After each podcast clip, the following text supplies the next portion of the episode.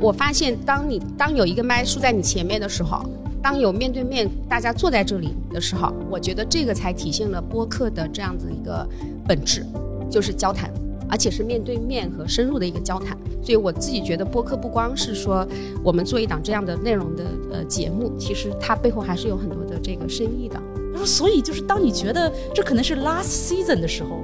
你就会有不一样的感觉。他就会说，我就觉得我自己会比以前更享受，然后更投入的工作。Every day is your best day, or possibly the last day。就是说，每一天都可能是最好的一天，但也可能是最后的一天。我我不能说我也有这种感受，但是我有一种类似的感受，就其实我还是蛮投入的，在享受我现在的每一天的。所以说，我觉得需要我们去有重塑的力量，因为不然的话，大家都觉得好像我控制不了，然后我只能是选择躺平，就很难。但是还有，呃，我觉得就就二零二四给对我们而言，就是不断去尝试新的东西，有好奇心，也鼓励我们每一位主播都可以分享更多的阅读。那我觉得阅读是帮助大家在这个焦虑和内卷的时代，找到一片属于天空的这一点。这可能也是。作为这个播客可以给到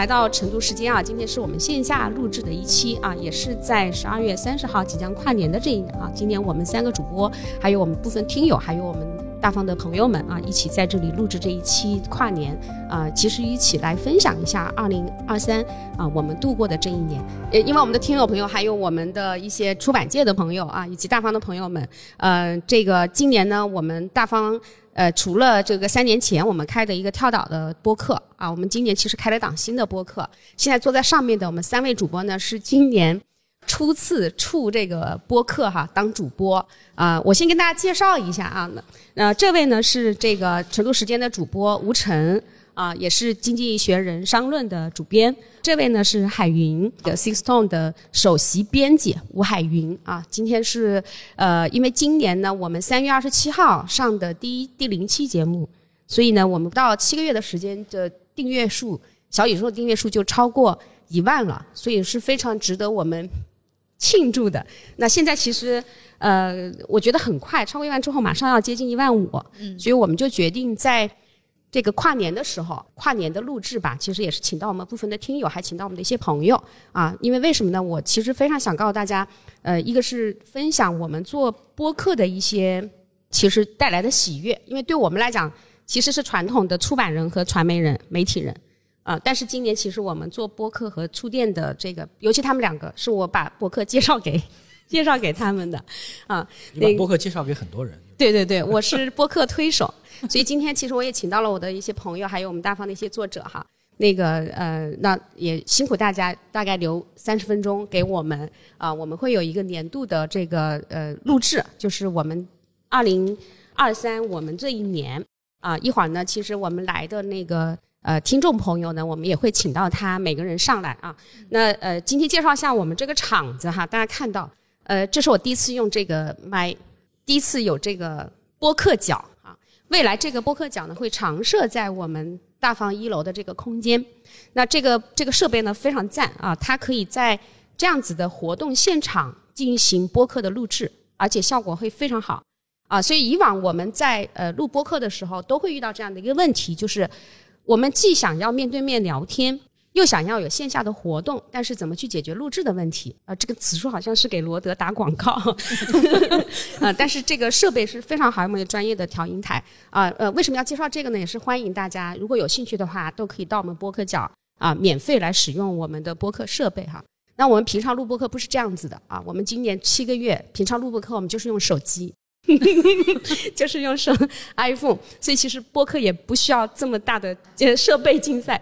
对。但是呢，我发现当你当有一个麦竖在你前面的时候，当有面对面大家坐在这里的时候，我觉得这个才体现了播客的这样子一个本质，就是交谈，而且是面对面和深入的一个交谈。所以我自己觉得播客不光是说我们做一档这样的内容的呃节目，其实它背后还是有很多的这个深意的。所以呢，呃，OK，在节目的这个录制之前啊，我觉得可以请吴晨和海云，其实可以也都分享一下当主播这一年的一些体会和感受吧，好吧？来，吴晨先说。对，我觉得今年是一个头重脚轻的一年。开头的那一年，一月份的时候，大家都是充满了希望，都想这个豪言壮语做一些事情。所以说，我觉得到最后没有烂尾的，就是这个播客真的做起来了，很开心。然后，呃，播客能做起来，我觉得有三个重要的点。作为我们主播而言，第一个就是说，做甩手掌柜的这个感受呢是特别好。我们只需要大家聚在一起聊就好了。至于聊完那个东西是什么，我们有。后台有很多的这个小朋友可以把它剪出来，然后可以在各个平台上分享。我觉得这是特别重要。如果说让主播天天想着怎么去剪辑、怎么去打包、怎么去宣传，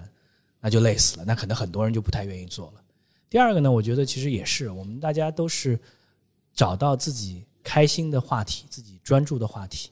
当然，这些话题在事后证明，可能也不知道是有先验性还是怎么样。我们聊过基辛格。我们聊过芒格，嗯，那基辛格、芒格刚聊的时候呢，不是那么火，但是等两位驾鹤仙去之后呢，就发现，哎，大家对于这两个人要重新去认识。那我觉得他呃，播客你的题目和时间能够很好的契合，那也会有很多的读者。那第三个，我觉得等我们做到，就是大家把这个磨合期做完之后，你会发现每个人都会有自己的这个特点，有自己的赛道。那这个时候，其实周更。并不是一件很难的事情，我觉得这样就让我们大家就是在第一年之后可以做的更有意思。当然，我们也要进入到播客的深水区。那播客的深水区就是从一个简单的自嗨啊，大家去几个朋友之间的聊天，到说啊，我们如果说这个小的平台能够不断的成长，那它背后还能够做些什么？这是我们对二零二四的期待。但是最重要的是，它是我们在一个可能没有太多。呃，特点的二零二三，在二零二三的年末总结很多，我我用了一个词，其实也是，呃，修饰啊，当做一个挡箭牌。人家问你，你对二零二三怎么看？说二零二三啊，我们对未来也许还能有一两个绿芽 （green shoots），对吧？因为不然的话，真的就哀鸿遍野了。但是，哎，播客的确是重要的绿芽，它会让所有的有表达的、有想法的、愿意去沟通的人都能够找到。一个平台也能找到，最重要的是找到一片喜欢他的这个读者和听众。嗯，好，谢谢吴晨。哎。就我我发现啊，一有那个线下的活动，我这个作为主播之一的角色就有点变化。如果我们是面对面三个人的话，我肯定不会说谢谢吴晨。刚才听刚才听，其实吴晨的那个介绍，我自己觉得感觉是给我们大方作为制作公司打了个广告哈。如果各位这个这个呃媒体人和这个学者，你们如果有兴趣开播客的话，请找我们啊。刚才他讲了，当甩手播客呃当甩手主播是很很开心的一件事情，所有的制作。跟所有的运营就交给我们哈，我们也是希望能够呃发现更多的创作者，感觉又好像二零二四我们可以多开几个播客，不大方变成 MCN 机构。好的好的，海云来，嗯啊，这个我我想之前我先替那个好汉。向大家这个道声歉，因为那个我们其实是四个主播，对，然后是唯一的一个年轻人，九零后，我们特意找了他来作为九零后，我觉得需要一点年轻人，然后就找了那个好汉，但是果然是年轻人，他今天他去那个香港、深圳那边跨年了，所以，所以他他没有来到现场，然后他也托我来向大家这个表达一下这个呃谢意哈，谢谢大家捧场。那其实我还是可能比吴成还要轻松一点，因为这个局呢是是蔡蔡兴传的。然后主播呢，这个大家明显明显是吴晨老师对吧？因为晨读时间嘛，对吧？明显是我们用了他的这个 IP 啊，晨读时间。我觉得我就是来怎么讲？我就是来参与的。我甚至我都觉得我就像一个像常驻嘉宾，有这种。你是常驻嘉宾？不不不，你不是常驻嘉宾，你是常驻主播。其实大部分的。呃，录制都是他们两个完成的。一呢，好汉因为年轻人，所以年轻人的精力跟活动非常多。第二呢，我作为这个制片人啊或者出品人，我只承担了其中一个很小的这个商业传记的。感觉就是因为你特别忙，忙的根本就找不到他的感觉。我要补充一句，就在今年还刚才其实忘了，其实在这个成都时间的录制当中，其实我跟海云碰撞出来最多的火花。对，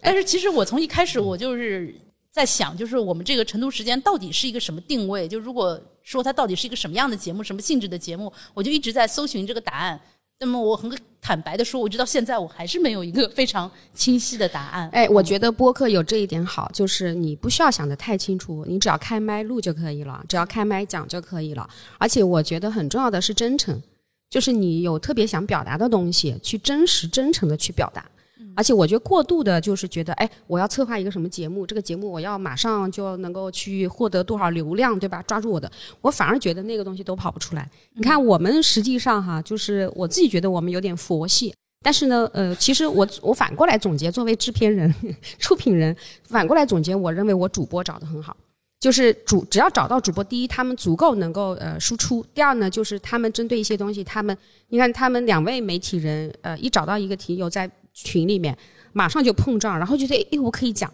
然后他们两个的知识结构跟观点又特别的 match，又不是相就又能够在同一个方向上，但每个人你们的视角又不同啊，我觉得这点非常的有意思。所以其实我反正在这个所有节目里面，我很喜欢听你们两个的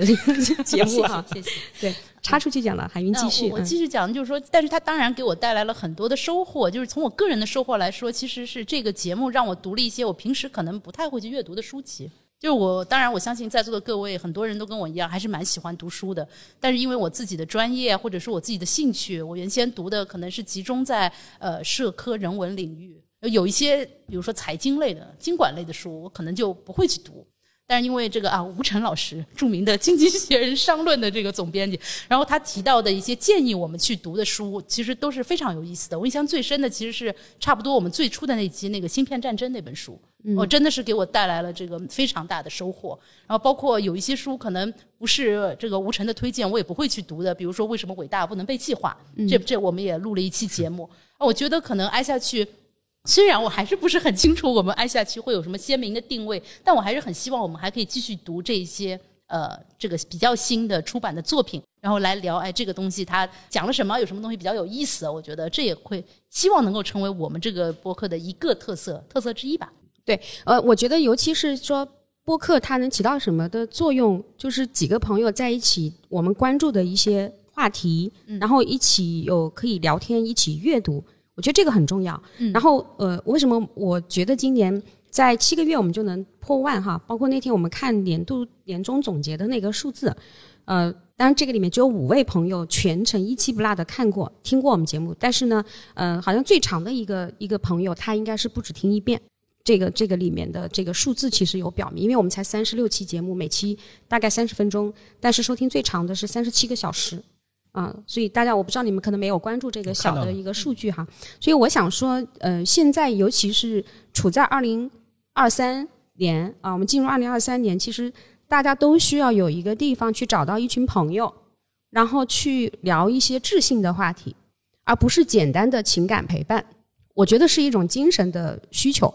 这种精神需求是要靠嗅觉去寻找到自己的朋友的，所以我觉得播客至少对我来讲，播客找到了这么样的一个这个路径，尤其是自己当了主播之后，因为我做出品人、出品跳岛呃文学播客和我作为主播参与到成都时间的录制，我觉得是非常不一样的。这也是我今年可能作为主播感触最深的。啊，那今天其实请到很多朋友，当然一会儿有我们的听众朋友啊，我也很想听听听众朋友的一个分享。另外呢，其实今天我请到的朋友，其实还是特别希望能够邀请各位朋友，在新的一年二零二四年来到我们搭起来的这个成都时间，我们的这个呃早晨的阅读和聊天的这个时光啊，我们其实今天度过了非常多美妙的时间啊。我自己觉得，虽然我很忙，有一段时间特别忙，但是我一想起要来录，我就特别高兴。就是呃连线录也好，还有一次我记得我的嗓子已经刀片嗓了，但是录的就很嗨，后来录到都已经忘了自己的刀片嗓，所以我觉得这个是这一年成都时间这个播客啊带给我，所以呃那这样我们接下来还有一个任务的哈，就是我们的年度 二零二三的我们这一年，那我就按这个。嗯，这个问题来问哈，我们三个都彼此回答一下哈。小新列了一堆问题，我一看，我说这灵魂拷问吗？这是 还好，我们快问快问快答的逻辑啊。其实呃，还是说今年一年，我自己觉得还是非常特别的哈。当然每个人最后你们想一个，可能最后我们用一个关键词啊，你们就想一个词，但在最后面这个关键词来，嗯、总结这一年的话，我这里大概有十几个问题啊。今年最关注的一个新闻事件啊，或者是科技的，或者社科社会的，或者是商业的都可以啊。嗯这我怀疑我跟吴晨老师的答案会是一样的。你先说我我猜 Chat GPT。，Chat GPT。OK，嗯，嗯就新闻事件，嗯，对，我觉得那我们就要讲一个不一样的，对吧？还是 还是要讲这个这个华为做出七纳米嘛？我觉得这个还是值得我们仔细去思考就我用一个词来形容，叫做开放式的自主创新，对吧？一定要开放式加自主创新。啊，我最关注的其实还是那个 OpenAI 的那个事件，就是呃呃，哦，就是那个很狗血的那个，就很狗血的事件啊，对宫斗剧宫斗剧啊。但是我其实想说的是，关注这个宫斗剧不是因为它是个宫斗剧我才关注它，而是我关注到对这个宫斗剧的中文世界里面的表呃这个报道，呃文字报道和声音报道以及英语世界的报道是完全不同的叙事。我觉得这个非常值得的关注，就是中文的文字的里面的报道，可能一开始全部都是宫斗啊，然后英文世界里面其实早几年、早早些、早几个月，《大西洋月刊》已经在报道它里面其实是两个理念的冲突啊，然后再到播客领域，我认为我最终得到的关于这些内容，其实很多是从英文媒体和播客媒体里面才得到一个比较好的对这个世界的认知啊，这个是我关注的一个事件以及这个事件的表现哈、第二个问题，今天最关注的一个公司或者商业现象 OpenAI，好好答。，OK，嗯，你讲一个不一样的吧？微软，我觉得这个微软能够借助 OpenAI 做出这么大的转型，而且未来可能在二零二四颠覆所有人的工作场景，我觉得这个是不得了的。想象一下，如果说我未来我写任何东西，我做 PPT，当然都是 A OpenAI 的功能啊，但是集合在这个场景的会很有意思。我觉得未来仔细思考，就是这个有很好的工具，再有很好的便利化的平台，那大家之后会做些什么？可能我其实也是那个 Chat GPT，就是这个商业现象，因为我觉得可能就是我觉得二零二四年我们再反过来看二零二三年最大的一个变化，我觉得就是这个，我自己觉得就是颠覆我们所有的社会结构而且。它至少吸引了绝大多数人的注意力，我觉得这个本身就是非常重要的一件事儿。就未未来 ChatGPT 能帮助大家的这个，我相信一两年就能做到。第一个，帮我读书，然后读完之后就是说把，不是告诉你是说，知道我的知识结构之后，帮你读书完了之后，把那些你不知道的剪出来，啊，让你去读。然后未来可能帮我听播客，然后听到那些哎，我觉得挺好的，哎，我从来没听到，就是不断刺激你神经的东西拿出来，越来越多，对吧？我希望不要代替我录播客，这样的话我们就没有今天这样的一个场合了。OK，然后今年自己工作中最想给自己点赞的一件事情，这个我 pass，这个，对我我 OK，可能可能我自我要求比较高吧。OK，、好，嗯，老师，就我觉得就是不断的直播嘛，我觉得我做、哦，对他好厉害啊！做播客做直播、做，我应该有一百场。我觉得今年有我觉得每天都可以看到你在发直播预告，或者说正在直播，就是太厉害了。这就是一个在有了 Chat GPT 的时代的一个媒体人，仍然在发挥着一个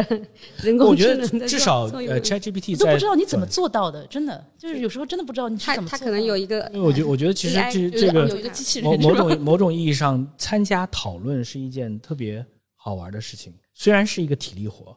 但是你会发现你在讨论的过程当中其实很嗨，而且在不同的平台跟不同的人在深入讨论。我觉得未来就这是这其实是我一直一直的执念。我觉得在中国的我们讲广义的媒媒体里面，其实缺乏的是秀。脱口秀，呃，不是脱口，也都都不叫脱口秀，应该叫什么叫？就是其实海外的媒体里面最常见，就聊天，天，你想，你想，你我要做一个二十四小时的频道，我我最便宜的就是找人来聊天嘛。嗯，但是中国其实一个是没有二十四小时的频道，也没有聊天的节目，所以说它其实缺的是让一群各种各行各业有想法的人，能够在我们的带领下把内容串起来。这其实是播客可以做到的，嗯也是直播可以做到的。嗯，但是当然很可惜的是啊，就是我们的直播想要去做推荐的时候，你会发现你在比拼的是直播带货，你在比拼的是娱乐，你在比拼的是各种各样的其他的秀。对，但是我们希望二零二四有更多的人能够意识到，其实让那些各行各业聪明人，大家或者有成就的人，大家去分享自己的观察，这件事情其实是很有价值。有质量的交谈啊，我觉得。那我肯定就是出品和录制、参与录制和制作了《成都时间》啊，这让我给自己点赞啊！哇，这个这个软广植入植入软广太好了。好，今年自己生活中最重要的一件事儿，海云，我又不知道该说什么了生活中最重要的一件事儿，对对你自己来讲，对你自己觉得，哎，我干成这件生活中做了这件事情，对我自己还挺蛮重要的。要先让吴晨说，我我想想，生生活真的很难，我就是我我觉得都挺重要。我我觉说实话，得就是我我突然后来发现，生活中啊，就有一件很重要的事情，就是伊兆韦德倒闭了，然后让我的 我身边的这个本来伊兆韦德倒闭本了本，来本来我是就是因为是个通卡嘛，我在嗯各个方各个地方都都很开心，对吧？然后我只好在双十一的时候买了一台椭圆机回家，然后发现，呃，因为我其实，在一兆韦德里面最享受的就是边跑椭圆机边刷美剧。嗯你这样想象一下，你把一个手机摆在前面，然后一个美剧四十分钟，你椭圆机跑四十分钟，正好一集刷完。然后后来发现，在家里面有了椭圆机之后，我也不想去这，然后我又有堂而皇之的理由可以刷美剧，你知道吗？所以你今天生活中最重要的事情是买了一个椭圆机，我最重要的事情是因为伊兆美德倒闭，这伊兆美德倒闭背后其实商业是事件。嗯整个商业世界，就是你在过去三年对于这样其实是给大众很重要的公司，但是你其实没有任何的扶植的政策，那他想挺挺不过来，对吧？然后他倒闭了，其实影响的是更多人。好，二零二四 汇报啊，朋友们，二零二四汇报，嗯爆了，爆了，报，明年绝对是能报的一年哈好多彩，好多彩，好多彩。爆了！报希望每个人都能够对对能够报一定。要报。好的，那我自己生活中今年做的最重要的事情，可能还是照顾父母，然后给他们换了个房子。我觉得这个对我哦那事情很对这个是我生活中最最重要的事情。然后其实想分，就对我自己感触来说，就是说我决定做这个事情，然后我们大概三个月就做成了。从看房子，而且我有点遥控，就是在老家给他们换房子，甚至呃视视频连线签约，就是各种哈。嗯，我我就自己觉得，在生活当中，当我们决定要做一件事情的时候，就去做，想尽一切办法去做。因为在买这个房子当中，还有一些周折，就是哎，我父亲、我爸爸看看中了，哎呦，他特别想，我都谈好了，结果房东没有来，就不签了，所以全部又跌到跌到谷底哈。但最后还是做成了，所以这件事情可能啊，那个也就是发生在四月份啊，也是我们就是刚刚上线 第一期、第二期的。这个这个时间啊，这是我生活中最重要的一件事儿。然后今年其实我们三个都有出去旅行哈，所以、呃，关于生活，我们也来分享一下，就今年旅行最有感触的一个经历，或者最有印象的一件事情，或者一个旅行地，呃，都可以。我我今年只出国，只去了马尔代夫，所以肯定是最有印象的就是马尔代夫。然后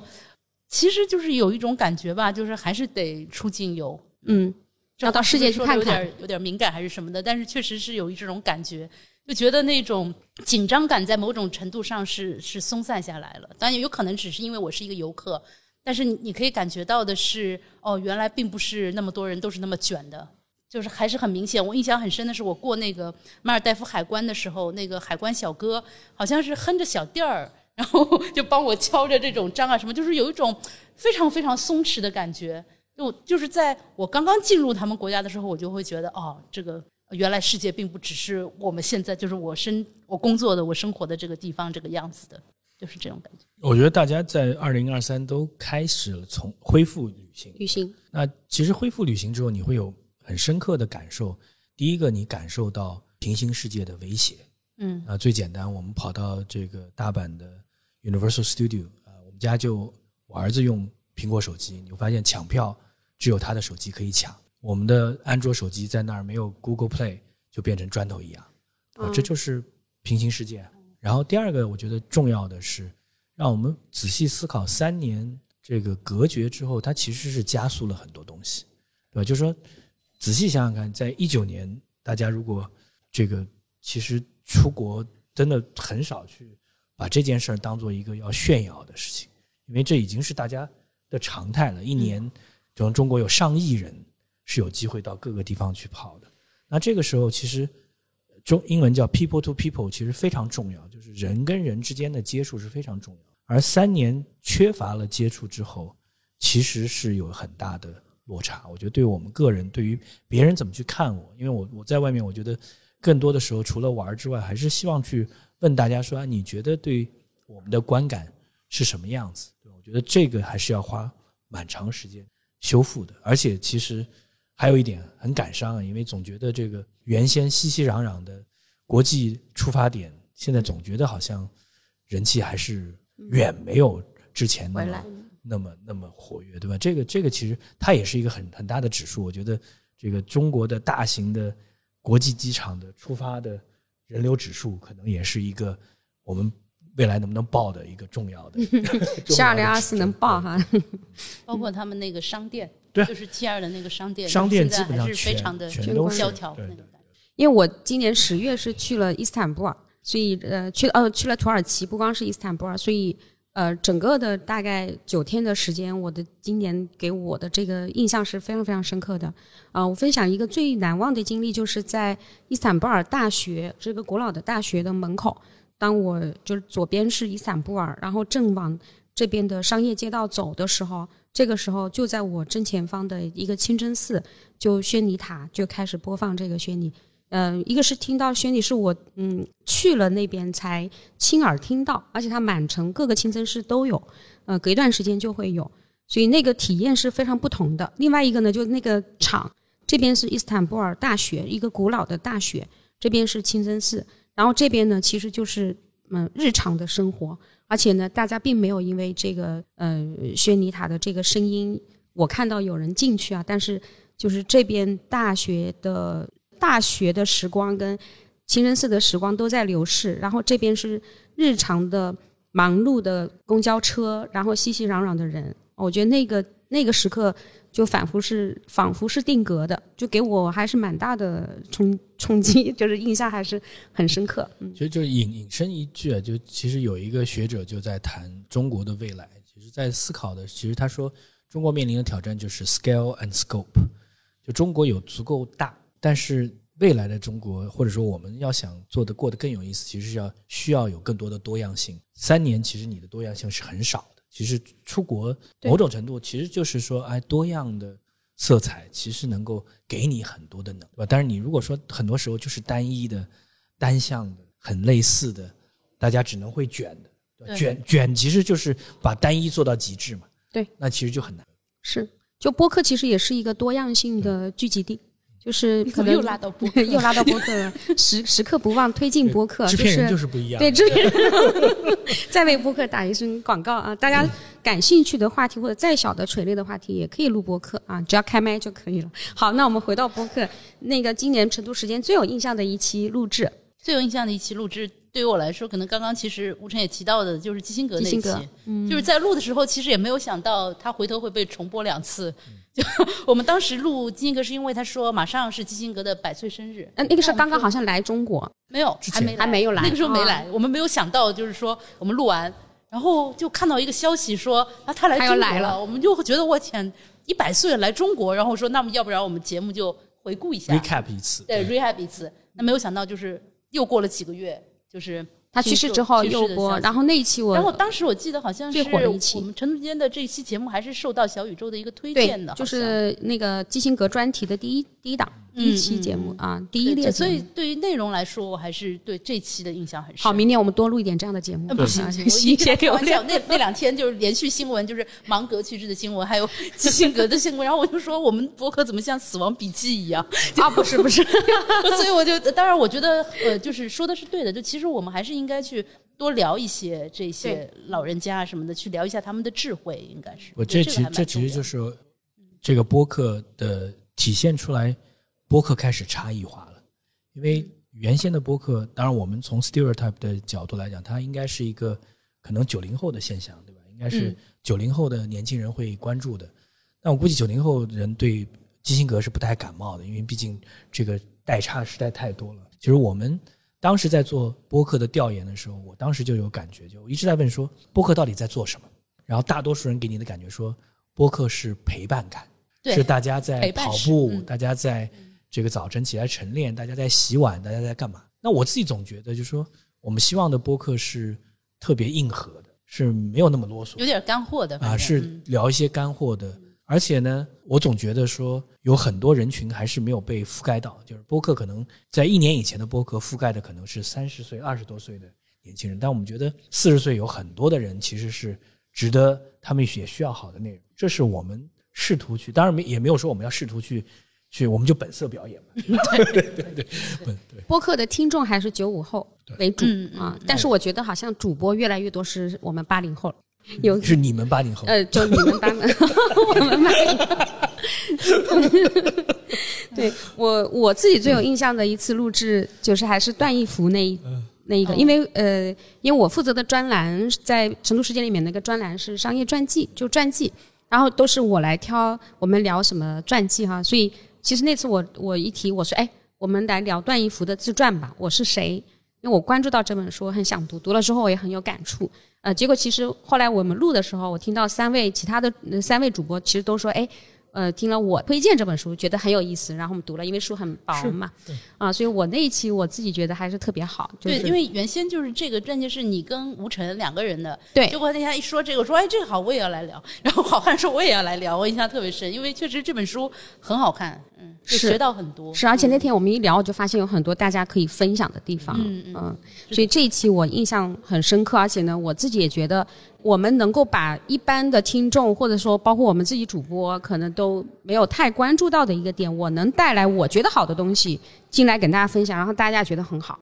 我觉得这就是播客能带来我们的，就某种程度上，其实出版也是在做这个事情。嗯啊，只是现在我就发现，大家已经不再问我要发现新的东西、好的东西进来了啊，现在反倒是哎，现在流行什么？现在什么热了啊？我们去找。所以我反倒觉得，就播客的这个媒介，从这个角度来讲，播客是发掘阅读的长尾一个比较好的对点。对，其实呃，段义福我也觉得特别好，因为这也是推荐给我的，就是我之前不太了解，对吧？是但是你一旦读完之后，你会发现，哎，你有很多希望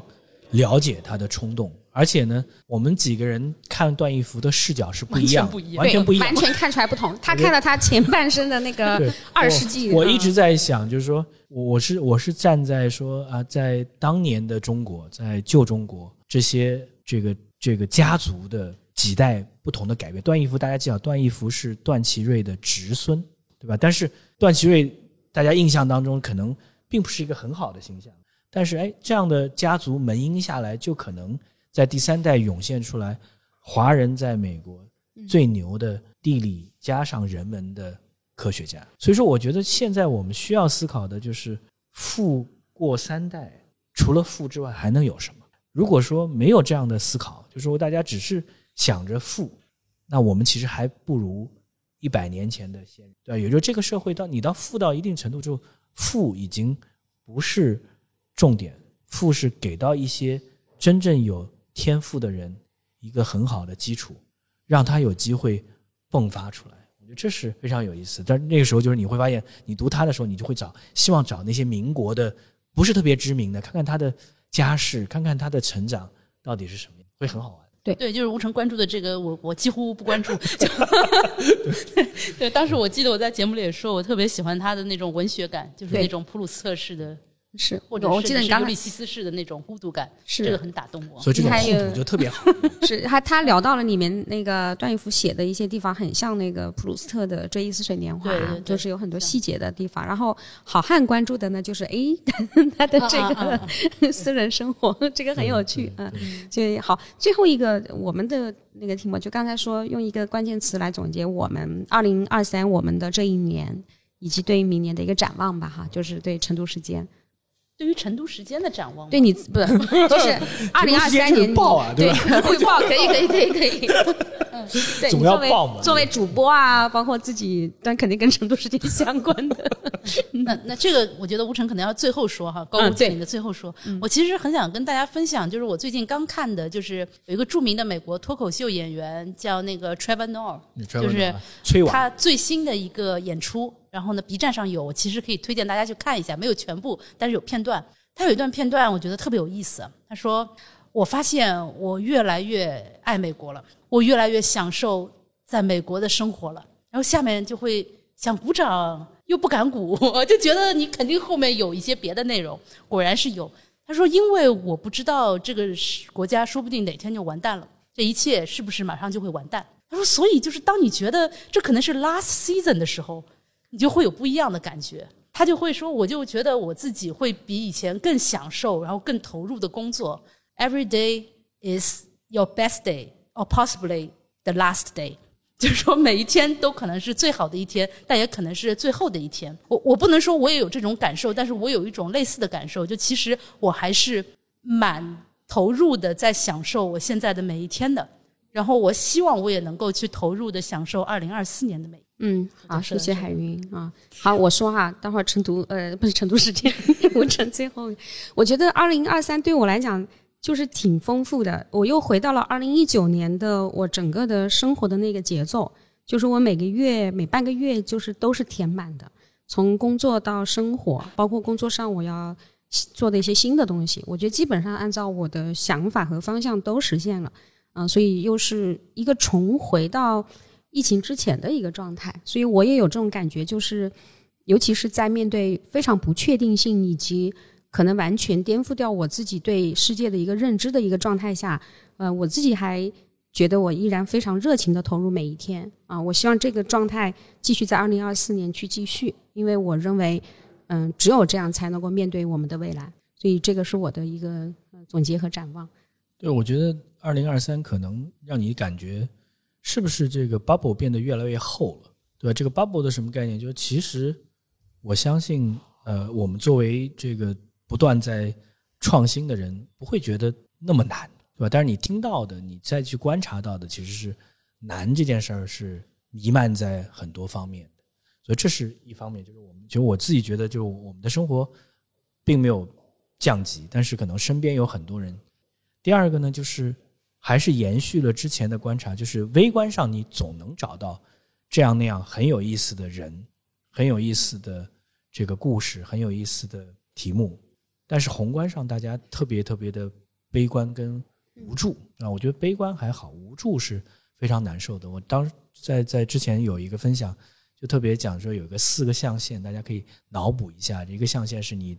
是否对你的未来是否可控啊，一个是可控，一个是不可控。第二个是说啊，你觉得方发展的方向是对还是不对？一个是对，一个是不对，对吧？那就是说，在最好的这个 comfort zone，在你的这个舒适区，就是我们觉得方向对，我们也觉得可控，那大家都是卯足劲去。那在一九年和以前呢，就是方向对，但是可能我的控制力不是那么强啊，就是大家变成一个 passenger，变成一个车上的乘客也挺好的，大方向对，我们都能挣钱。那最难的就是你觉得方向似乎也看不清楚，然后我控制力也比较难，那就是什么呢？那叫做 stress center，就是大家为什么焦虑？就是后来想，焦虑就是因为我们努力了也不一定控制得了，有有方向，然后大家总觉得未来的方向不是很明确。当然我们不想重复说说二零二三是未来十年的最好的一年，我觉得这样的重复没有太大的意义。所以说我在写二零二四的新年志愿的时候，就是。它一定是一个重塑的时代，就我觉得“重塑”这个词变得非常重要。第一，重塑的意思是我们一定要打破之前，因为反正呃你是先立后破，还是先先破后立，反正不断在破嘛，对吧？那这个时候你要重新塑造。第二个重塑其实是在给我们自己打气，就是说每个人的行为，你不要以为你对这个大的小的没有掌控，你的选择其实就会影响。它的发展，它的未来，就我们千万不要忽略了这个我们大众的力量。其实，今年有一本书，王迪老师的这本书，书名特别好听啊，叫《碌碌有为》。我们一直说碌碌无为，也就是说，总觉得历史是大人物呃决定的，小小小人物就是蝇营狗苟，天天过日子。但他会告诉你，其实大多数时候是碌碌有为的。那碌碌有为，当然它背后有它的逻辑。这个逻辑是说，在辛亥革命以前，可能。中国社会当中的自组织的能力其实是特别高的，就对比中国跟俄国，俄国的这个乡间的自组织能力其实是差很多。这也是为什么改革开放之后，同样大家做改革，但中国的经济，尤其是草根的经济会呃蓬勃的发展，而俄国其实很快就堕落到这个休克疗法完了，堕落到寡头寡头，这就是。大家文化的土壤是不一样的，所以说我觉得需要我们去有重塑的力量，因为不然的话，大家都觉得好像我控制不了，然后我只能是选择躺平就很难了。但是还有呃，我觉得就就二零二四给对我们而言，就是不断去尝试新的东西，有好奇心，也鼓励我们每一位主播都可以分享更多的阅读，因为我觉得阅读是帮助大家在这个焦虑和内卷的时代找到一片属于自己天空的这一点，这可能也是我们作为这个播客可以给到大家的。好的，好，那谢谢大家收听。你你觉得是很沉重是吧？好的，好，那个，因为今天我们还有你要开麦啊，呃，对，要开麦啊。接下来是我们开麦的环节哈，就是有请我们的听众可以介绍一下你自己啊，然后分享一下你跟成都时间的一些，以及分享你二零二三年的一个嗯感受哈。喂喂。感觉怎么样？感觉怎么样？啊，可以哈。第一次啊，对对对对对啊，第一次主，我我们也想让听众来感受一下我们平常是怎么录的。尽管就是在前面三十六期，我们从来没这样录过的。啊，对我这个我感受出来了啊，对对，我先做一下自我介绍，我是听友，听友啊，我叫小文啊，今天我带了我的潜在听友朋友一起来。好，我一直在给大家在推荐播客啊，终于，终于我拽到机会，就是现场他感受一下了。然后，嗯，对我这个。因为今天在来的路上正好在听最新一期啊，看到换了换了整个装备啊，感觉很开心。因为最新的一期我印象很深刻，这吴晨老师的声音有点飘渺。对，那是因为 live live。哎，有点有点林肯公路有点有点有点没有用这么好的设备，对，有点飘渺。我觉得之后的听的体验应该会。哎，那个在评论区说为什么 这录的不太太敷衍的，是不是你啊？啊，不不是我，不是我 我我是一个呃看上去艺人，但是我在评论区可能还是比较挨的。OK，我比较喜欢看别人去聊东西，对。然后的话，呃，分享一下，我觉得我比较喜欢的一期就是大家在聊奥本海默那一期啊，我印象超深刻。里面这一段就是，应该是海云老师说的啊，好像是。啊，这很少能看到这群在呃这个好莱坞失业的老白男、精英老白男在同在一个 同在一个电影里面出现了，我这个很很印象深刻，然后我就去看了，然后我全程除了关注这个。剧情我就在关注啊，这个是白的啊，这个也是白的啊，这个对，确实都是白的对。然后后面当然我后面还把这个奥本海默的书给补掉了，对，因为我本人也是今年开始看播客的。那播客对我来说其实看播客啊，不是听播客，听播客啊。那看播客也可以，因为我也也在看 Spotify 上面有一些可以看视频播客，对，当然比比较少，比较少。然后因为对我来说播客可能在日常生活中除了一个消磨时间的作用之外，它其实在今年因为像刚刚几位老师都说的嘛。就其实蛮焦虑的，嗯，我是个九五后，然后焦虑的不得了啊，对，然后听播客有效的缓解了我的焦虑，因为啊，因为确确实实听到一些就是你日常生活中听不到的内容，甚至是感觉你很高大上的这些平常触摸不到的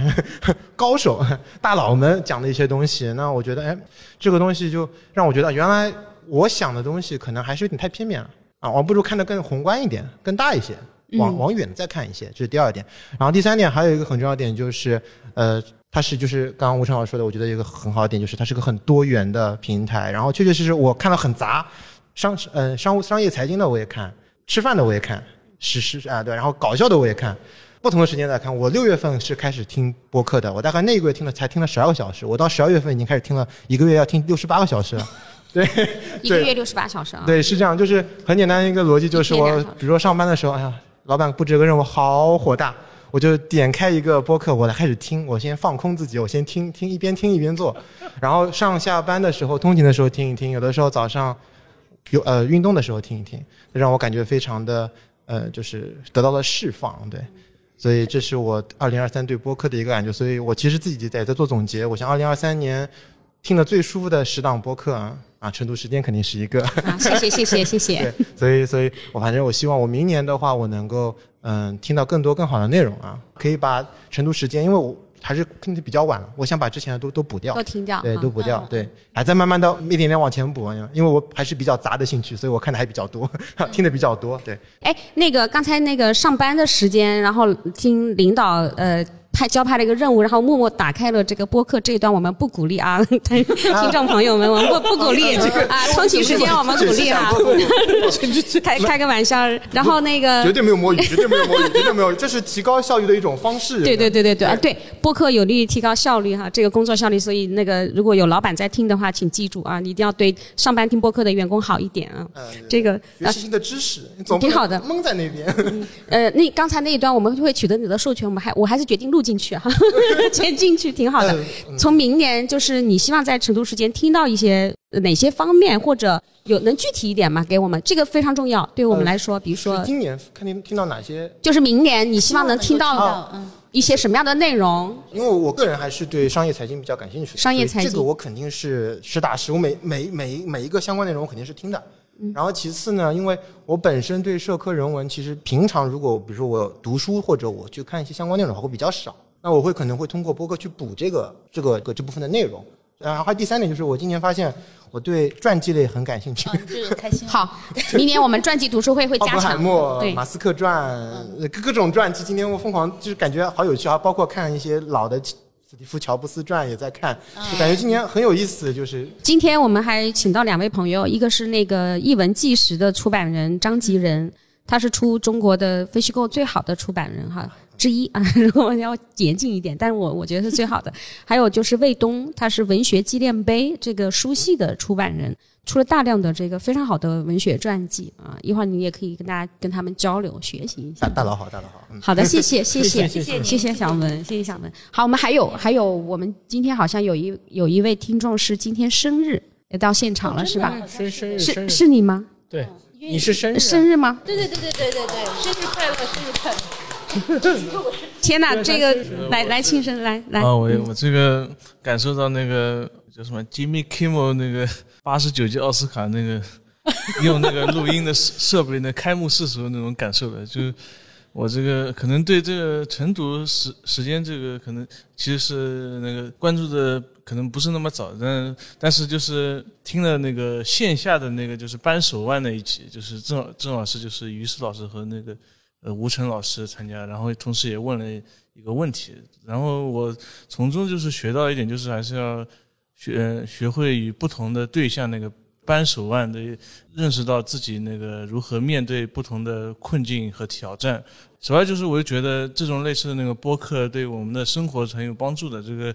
可能像那个梁杰老师说那样，就是有些那个经济类知识可能实际没什么用处，但是对于我们的指导和生活的那个面对生活那种态度是非常有帮助的。这然后我也期待那个二零二四年这个就是那个播客来那个学习和了解这个这个世界的运作，然后能够多听到那个不同的嘉宾，像梁杰老师等等，就是来参与这其中，然后听听到更多的那个知识。然后就今天的确是我生日，然后就就是生日反快乐生日谢谢，虽然、这生日快乐，生日快乐！谢谢谢谢大家。那个呃，我们为你准备了生日蛋糕，一会儿会奉上哈，就给你一个惊喜哈。好的，谢谢。嗯，那我们其他还有吗？这位是吧？对，你也是，对啊，是对啊，吗？对啊来来来，那个首先，嗯，特别感谢小新还有那海云老师，因为正好上次在那个 CPA 的 Word 有现场听您您俩的一个对谈，对，特别 appreciate，对。然后也特别感谢，就是整个晨读时间，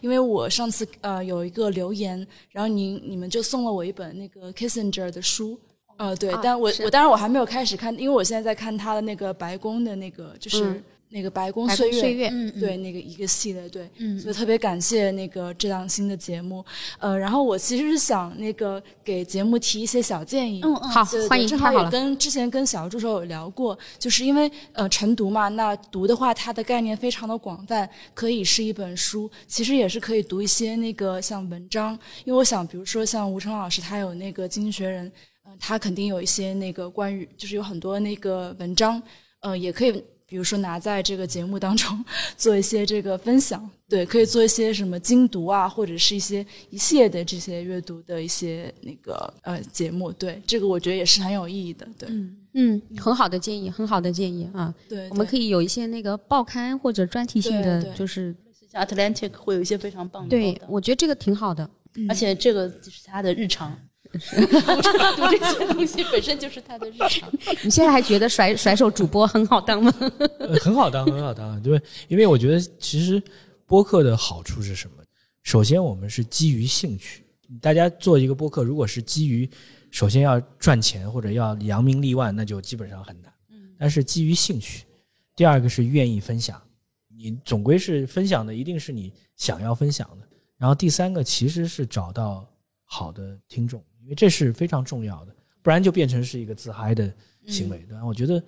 现在就是怎么去找到更多大家愿意去听你的分享，也会给你真诚的反馈，在这个过程当中，他们觉得能够陪伴他们成长，我觉得这就够了。讲的特别好，然后看看明年有没有机会讲到那个傅高义。嗯，哦，他早就想讲 傅高，呃，傅高义当然早就想当然要，就是傅高义其实因为他最后的那本书讲中国人跟日本人，啊，那本书《中文世界》，傅高义的遗愿就是，呃，中信能出那本书，呃，中信已经把那本书翻完了，但是还是没有办法出，因为中国跟日本有太多的这个沉淀的东西，其实不是那么容易化解，也一，但是我觉得就是说。你能看得到像他这样的作者，就是说研究日本起家，研究中国，然后他再去去做很多的东西。所以说，这样的老人智慧和作为桥梁，很值得我们思考。尤其是站在外外人的视角去看，我们觉得比较难处理的关系的时候，而且这个处理的关系不仅仅是中日过去的关系，我觉得尤其是今年大家开始以日。不叫以日为师啊！日本是一个时光镜，告诉我们未来三十年可能发生的东西。那这个时候你更需要去仔细去思考。所以说，我觉得就是这一类的人，我们未来可以去多聊。就是大家可以在这个留言区里面说你想听谁，我觉得这也是对这是非常好的。对对对，大家多给我们留言和互动，包括在群里面，就我们也担心说你讲福高一，万一大家很多人可能不太这这个人我不太呃了解，对吧？对对对是怎么样？但我其实就是接着吴晨的话说，就是包括今年像呃基辛格的去世啊，芒格的去世啊，当然傅傅高义前几年就去世了，确实是让我们感到一个时代的逝去。对就是，但是当你回头去看他们的东西的时候，你觉得他们确实厉害，就是可能要比现在当年，就是现在正处于健，就是人生比较旺盛阶段的水平要高。就是我觉得这个时候不得不承认这一点，就是一个一个时代的逝去。那么我们至少可以去梳理一下，就是这一群人他们说了什么，嗯，就为什么就是他们的愿景或者说他们的想法依然是重要的。好的，谢谢这位听友，呃感谢你的到来哈。一会儿我们还有呃礼物交换的环节，那我们差不多我想找一个找一个现场听众，哎，我现场听众？在你 说俞明峰，明峰来 来，对来来来来来来。然后他说：“对不起，抱歉，你们成都时间我一期都没听。没问题。”来来来，方言已经录过，方言已对经录过了。对。呃，方言有台主播我们已经来，过了，因为看到你很高兴，好久不见了，嗯，啊，然后你说两句。很很，很认真的坐在下面听你们聊，呃我没有准备说什么，没有你分享你的二零二三就行，嗯，呃呃，先跟大家打招呼是吧？大家好，呃，二零二三年呢，可能对我来说比较重要的一个事儿是，呃，隔了四年之后，终于又去了一趟德国嗯，啊，然后待了三个月，没在，呃，有一种恍如隔世的感觉。呃，这个我去寻找的人呢，基本上还在世，这个让我感到很欣慰。有不少呢，其实你们刚才离到呃谈到很多人离世啊，其实呃这个我当时去的时候，因为很多也很久没联系了，就觉得会不会还在啊等等。那么去了之后，以各种方式找到当年认识的很多，主要是老年朋友，还在世，还是很欣慰。但是呢，明显感觉到一代人老去。啊、一代人老去，包括有一位呃，我自己当年读书的时候上过课的老师，我去他家里，我发现他已经失智了，就他已经完全不认识我是谁了啊，那给我的触动非常大。我在他家里坐着，我们两个人聊了半小时左右，他一直想不起我是谁啊，但是老人非常呃这个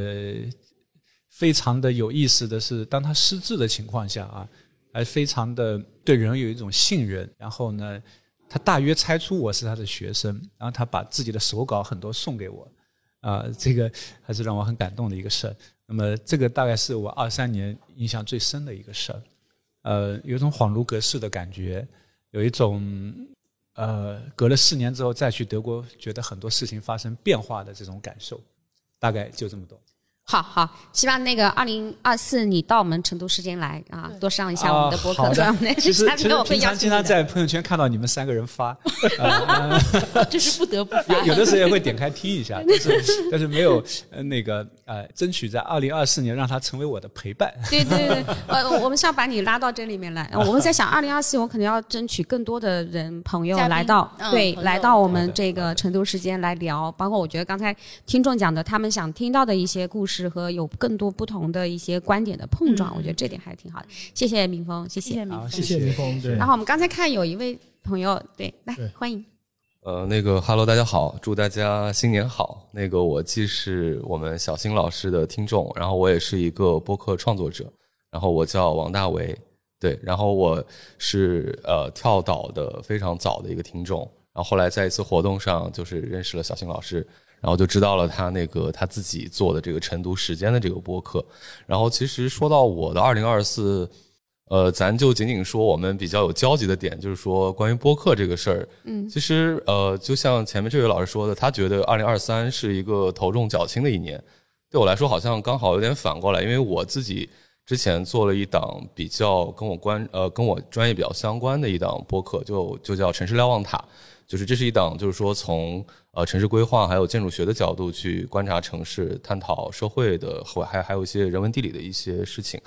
那么其实这个播客我立意的时候，我觉得那会儿我还是对整个播客生态不太了解，所以说我立意很高，然后我觉得做内容一定要非常专业才敢拿得出手。但是后来发现，其实这个东西，呃，泛娱乐或者是那种泛文化的那种状态才是一个主流。所以后来其实我是在反复的一个拉扯当中，然后我自己甚至也去探索去做一些比较轻娱乐的这样的一些其他的一些电台的一些内容。但但我没想到，就是我自己做的这档专业的这个播客，虽然更新率很慢啊，因为中间投入了时间去做其他的台，然后没想到到年尾的时候，突然有了一波这个小这个这个小流量吧。就虽然我我这个这个我只是上过一次首页，但是我也很珍视这样的流量。但仅仅从这个上首页之后，大家反馈来看，我觉得专业内容也并不是我想象当中就那么跟这个生态格格不入。我觉得随着这个播客的这个盘子越做越大，我觉得就是大家各取所需，肯定还是多的，就是不可能一个人一直都在听专业内容，他肯定也是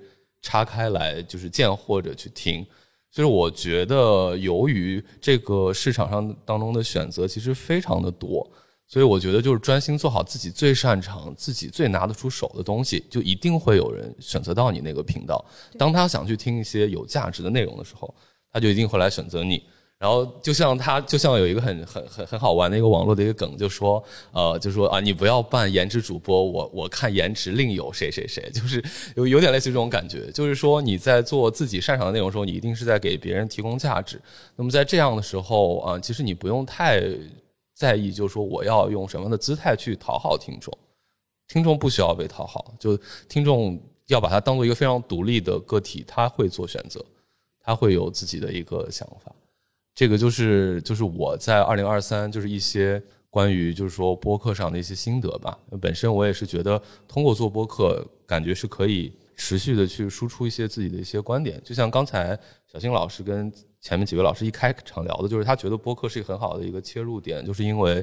嗯这个东西不需要太像写文章一样太字斟句酌，我们就可以开麦了。而且有的时候，我发现有些东西是在大家聊的时候才突然可以蹦出来，这个比你在案头做工作来的效率的时候还要快。所以说，我很喜欢这种方式，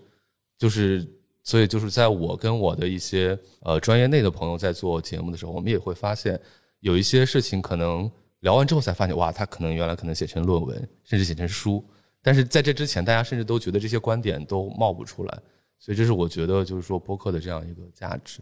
好，谢谢大为，谢谢大为，啊谢谢谢谢以后多参加我们活动哈。好好好路上 的主播们应该多联动，嗯，对，也希望大家可以多多关注我的节目《城市瞭望塔》，谢谢。谢谢大伟啊。好，行，那我们今天的录制差不多到这儿哈多。长时间了？对嗯，蛮长时间。今天我们录的最久的一次，包括这个所有的听众跟刚才分享的，我觉得都非常好。那也谢谢现场的朋友哈。呃，今天因为还我还邀请了一些大方的朋友，我想跟大家介绍一下哈。一个是这个一文纪事的出版人张吉仁，这个是我心目中我非常钦佩的出版人哈。一文纪事何伟。就寻路中国第一本吧，那是第一本吧，算是第一本。译文一文纪实是非常十是一个年品牌啊，十年了啊十年虚构的这个对这个人都会，应该已经都不需要你介绍，应该都呃，不需要介绍，了对，所以但但但张继仁他很低调，所以我今天要介绍一下。然后卫东，卫东在吗？呃，Hello 啊，在这。卫东是文学纪念碑也是我们一一个非常好的书系的这个这个呃出版人啊，卫东。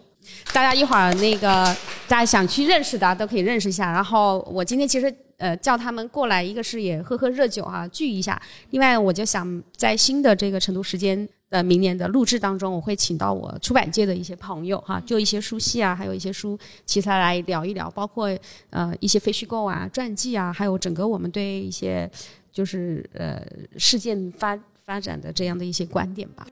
好，那以上呢就是我们成都时间跨年的特别活动，也是我们成都时间第一次线下的这个听友会。呃，我们其实也基本上呃全程的完整的这个保留了我们第一次听友会的这样的一个录制现场。啊，也非常的期待我们在二零二四年能够跟各位听友呢多举办这样的线下的一个